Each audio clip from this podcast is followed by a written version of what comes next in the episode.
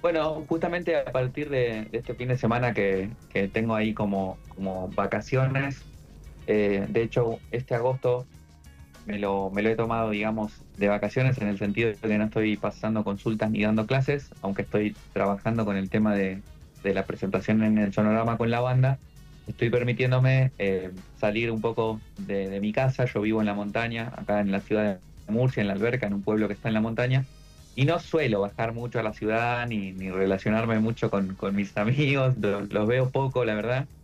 Y entonces estoy aprovechando estos días para, para verlos y para salir con ellos. Además tengo de visita a unos amigos de Londres que se quedan hasta el 6 de agosto. Y en esta idea de, preparar el programa para el día de hoy, eh, estuve como observando un poco las dinámicas sociales, cómo nos vamos relacionando con personas nuevas, con personas que acabamos de conocer, cómo nos, vamos relacionando entre las personas que ya tenemos confianza. Eh, y bueno, y estamos con el eje eh, de los nodos del karma en astrología eh, que nos señalan Aries y Libra durante los siguientes dos años y medio. El, el, encuentro anterior les hablaba de que la atención va a estar puesta en relaciones, en cómo me relaciono conmigo mismo o conmigo misma y cómo me relaciono con los demás y con el mundo. Y justamente voy a utilizar una frase que se usa mucho acá en España, que es cada uno era eh, de un padre y de una madre. Eso significa que todos son muy diferentes, todos somos muy diferentes. Entonces, estuve compartiendo estos días con grupos de personas, eh, algunas amistades de mucha confianza, otras de menos, otras personas apenas conocidas, otras personas que, acababa de conocer, lo que suele pasar, ¿no? Cuando uno eh, sale a tomar algo o sale a cenar algo, eh, y pensaba en lo rico que es y en lo importante que es relacionarse con gente que piensa distinto a uno, con gente que tiene diferentes posturas ante la vida, diferentes miradas de la vida, diferentes ideas políticas, diferentes ideas sobre la religión o, o, creencias que tienen que ver con la fe, las personas que no son religiosas, yo por ejemplo no soy religioso, pero respeto a los mecanismos de fe, a las religiones de las personas, siempre y cuando esos mecanismos y esas religiones no hagan daño a las otras, ¿no? Porque hay muchas personas que dicen, no, tenés que respetar mi fe y mi religión, pero me voy a cagar en la tuya. Entonces eso no es del todo sano y, del todo coherente, me parece incongruente. Y, y me pareció muy interesante eso que pasa a la hora de empezar a relacionarte ¿no? O de relacionarte con personas que son muy diferentes, que tienen diferentes posturas, diferentes ideas, diferentes miradas del mundo, diferentes formas de amar y diferentes formas de relacionarse. Y sin embargo, lo importante que es poder convivir en esa pluralidad de ideas y de formas de ser. Porque lo que uno acostumbra a hacer en las redes sociales, en los círculos de amistad, en, los lugares en donde, se, en donde se mueve, es vetar a las personas que no piensan igual a uno o a las personas que no este, tienen como la misma búsqueda de uno. Y eso está bien en cuanto el vincularte con los demás no sea peligroso o no sea dañino para ti. Pero si la mirada diferente, la postura diferente social, política, la búsqueda de fe o la mirada religiosa que tiene es diferente, pero no está generándote a ti una, algo que te hace daño, yo recomiendo que pase eso. Yo creo que es muy importante que pase eso. ¿no? Tenemos eh, en, habla hispana, yo creo que lo veo mucho, no sé si pasará en habla inglesa porque no conozco mucho las culturas eh, habla inglesa y no, no, no, tengo muchos amigos tampoco de habla inglesa, ni me he relacionado con, muchos amigos de, habla inglesa, pero en, la cultura de habla hispana eh, mi sensación, y esto es una opinión y una postura mía y una mirada mía, es que es impresionante cómo buscamos, sobre todo los argentinos y las argentinas, un lugar social. ¿No? No, bueno, yo soy peronista, yo soy radical, yo soy de derecha, yo soy de izquierda, yo soy de Boca, yo soy de River. Es como buscamos todo el tiempo una postura que además defendemos como si esa fuera la única correcta y la única posible. Y nos vamos a enfrentar, ¿no? Y a bajarle los dientes a todas las otras posturas que no son la mía. Y eso es infantil.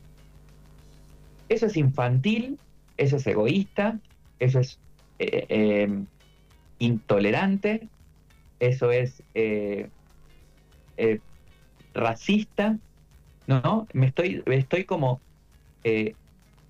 cortándole la cabeza a la capacidad del otro, de la otra persona, de elegir su, su pensamiento, su camino, su búsqueda.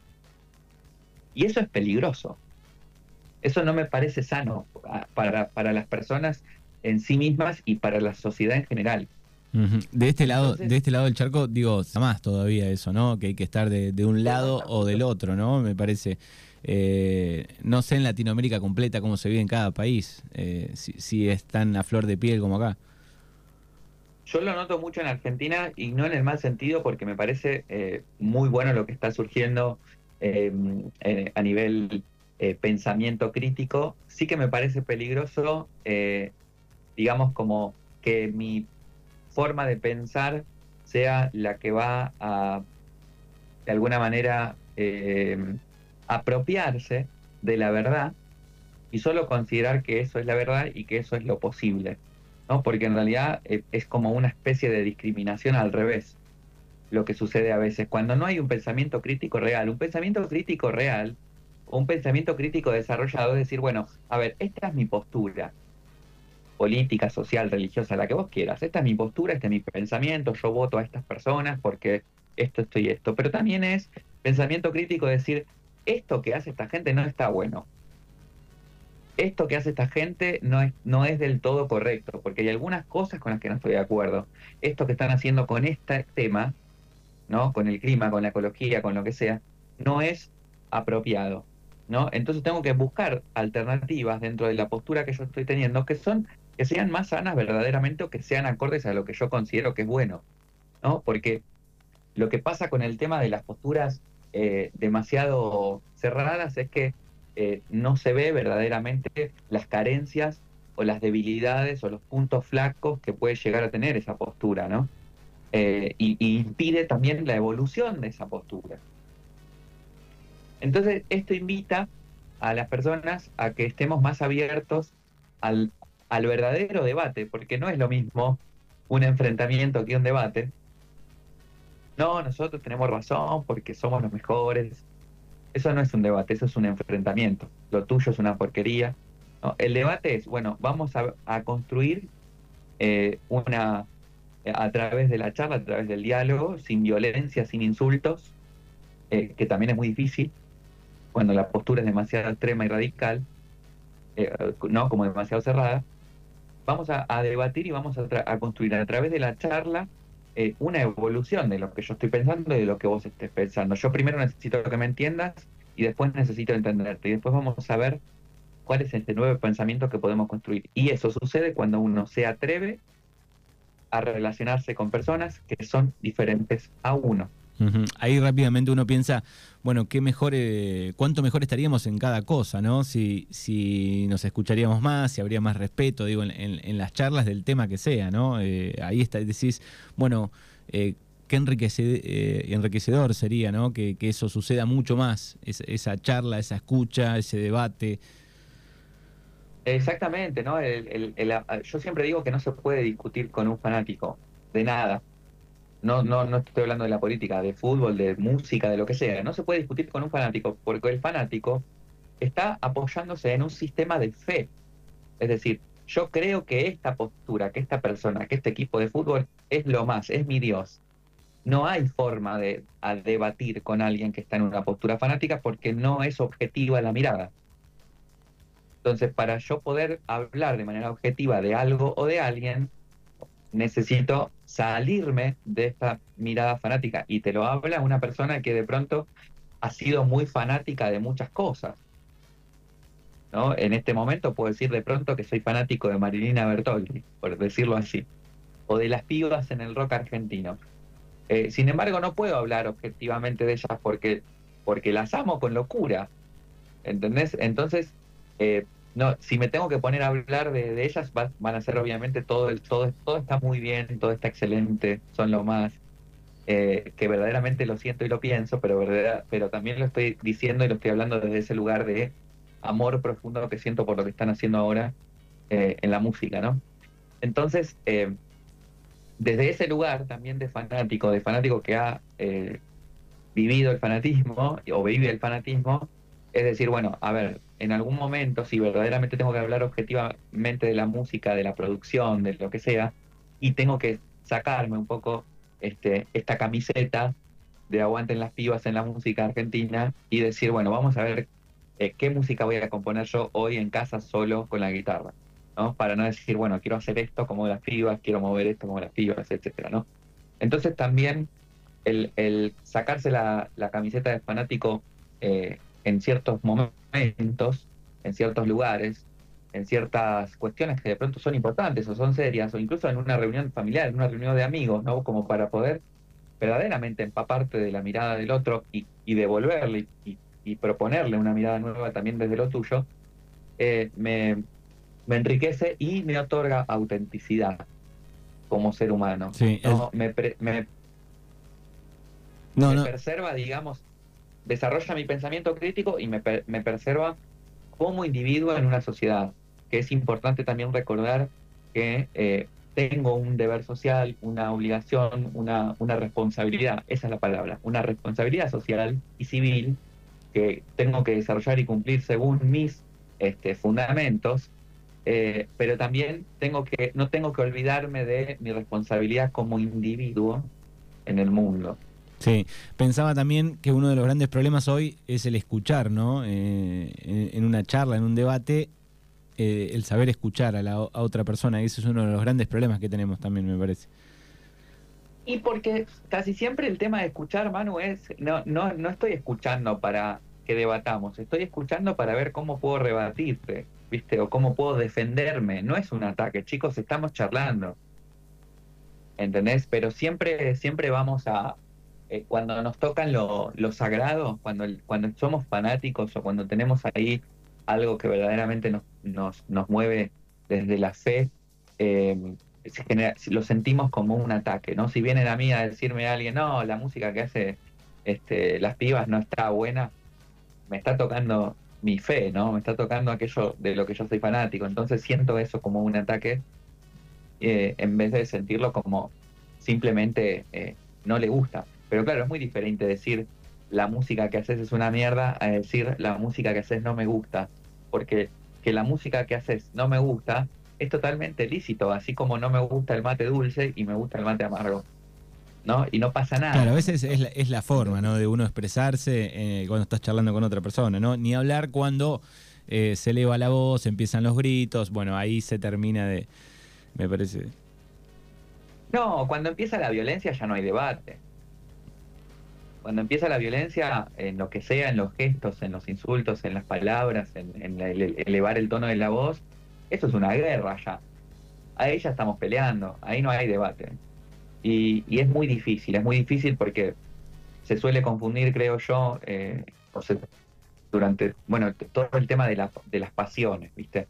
De cómo, de cómo nos manejamos en un montón de temas con las pasiones que me parece muy hermoso también, ¿no? El, que estas pasiones puedan salir, que puedan manifestarse, que, pueda crear, crearse algo y salir adelante y, luchar este, con pasión en, en, mi camino en el mundo, ¿no? Los, siento que, los argentinos somos muy apasionados para muchas cosas, eh, pero creo que, bueno, que es importante también trabajar con inteligencia las pasiones, ¿no? Saber hasta qué punto mi pasión está de pronto eh, lastimando o inhibiendo o coartando la libertad de otra persona, haciendo daño a la libertad de otra persona. Entonces, este, no sé, parece un discurso acá eh, súper de la moderación, ¿no? Eh, que es curioso porque casi todos los, los maestros iniciados del mundo, y las religiones del mundo, ¿no? incluso las religiones más antiguas, nativas, de los Andes y de un montón de lugares, eh, nos enseñan que la moderación es como el camino para vivir muchos años, el camino para tener relaciones sanas, ¿no? No pasarse, ¿no? No excederse en ninguna postura, ni en ninguna palabra, ni en lo que ni, siquiera en, lo que comes, ¿no? Ni mucho ni poco, moderación. Entonces creo que la moderación muchas veces de las pasiones, de nuestras pasiones, eh, nos hacen eh, crecer en, en otras direcciones también. Así que nada, para reflexionar un poco sobre lo interesante, lo importante, lo, enriquecedor que es eh, hablar, debatir, compartir, empaparse de aquello que es diferente a, a vos.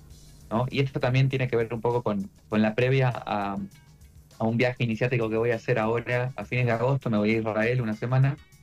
Y bueno, y estoy pensando en, en cómo durante muchísimo tiempo, muchísimos años a lo largo de la historia, Israel ha sido la una de, un montón de religiones, ¿no? y, que, y religiones que también tienen una postura política, no solamente religiosa, eh, y que conviven en esa ciudad con, con, una particularidad tan grande, ¿no? con, tantas, con tantos enfrentamientos y guerras a lo largo de la historia, y esa ciudad siendo como el centro un poco de esta cosa tan, tan multitudinaria, tan, eh, tan impresionante. Así que nada, vengo pensando, reflexionando sobre esto, sobre lo diferente, sobre lo distinto y a ver qué me pasa cuando estoy por allá. Eh, creo que uno de los programas lo va, voy a estar desde allá si puedo conectarme, así ojalá, que les iré contando. Ojalá, ojalá, ojalá que lo podamos hacer. Bueno, buenísimo. A pensar. Querido Gaby, como siempre, muchas gracias desde Murcia, desde España. Lo siguen en las redes sociales. Eh, Lumier Tarot Art. Lumiere Tarot Art en Instagram, en Facebook, en Twitter, en TikTok y en Telegram. Muy bien. Bueno, gracias y hasta la semana que viene, hasta el próximo lunes. Hasta la semana que viene, Manu. Un abrazo para todos y para todas.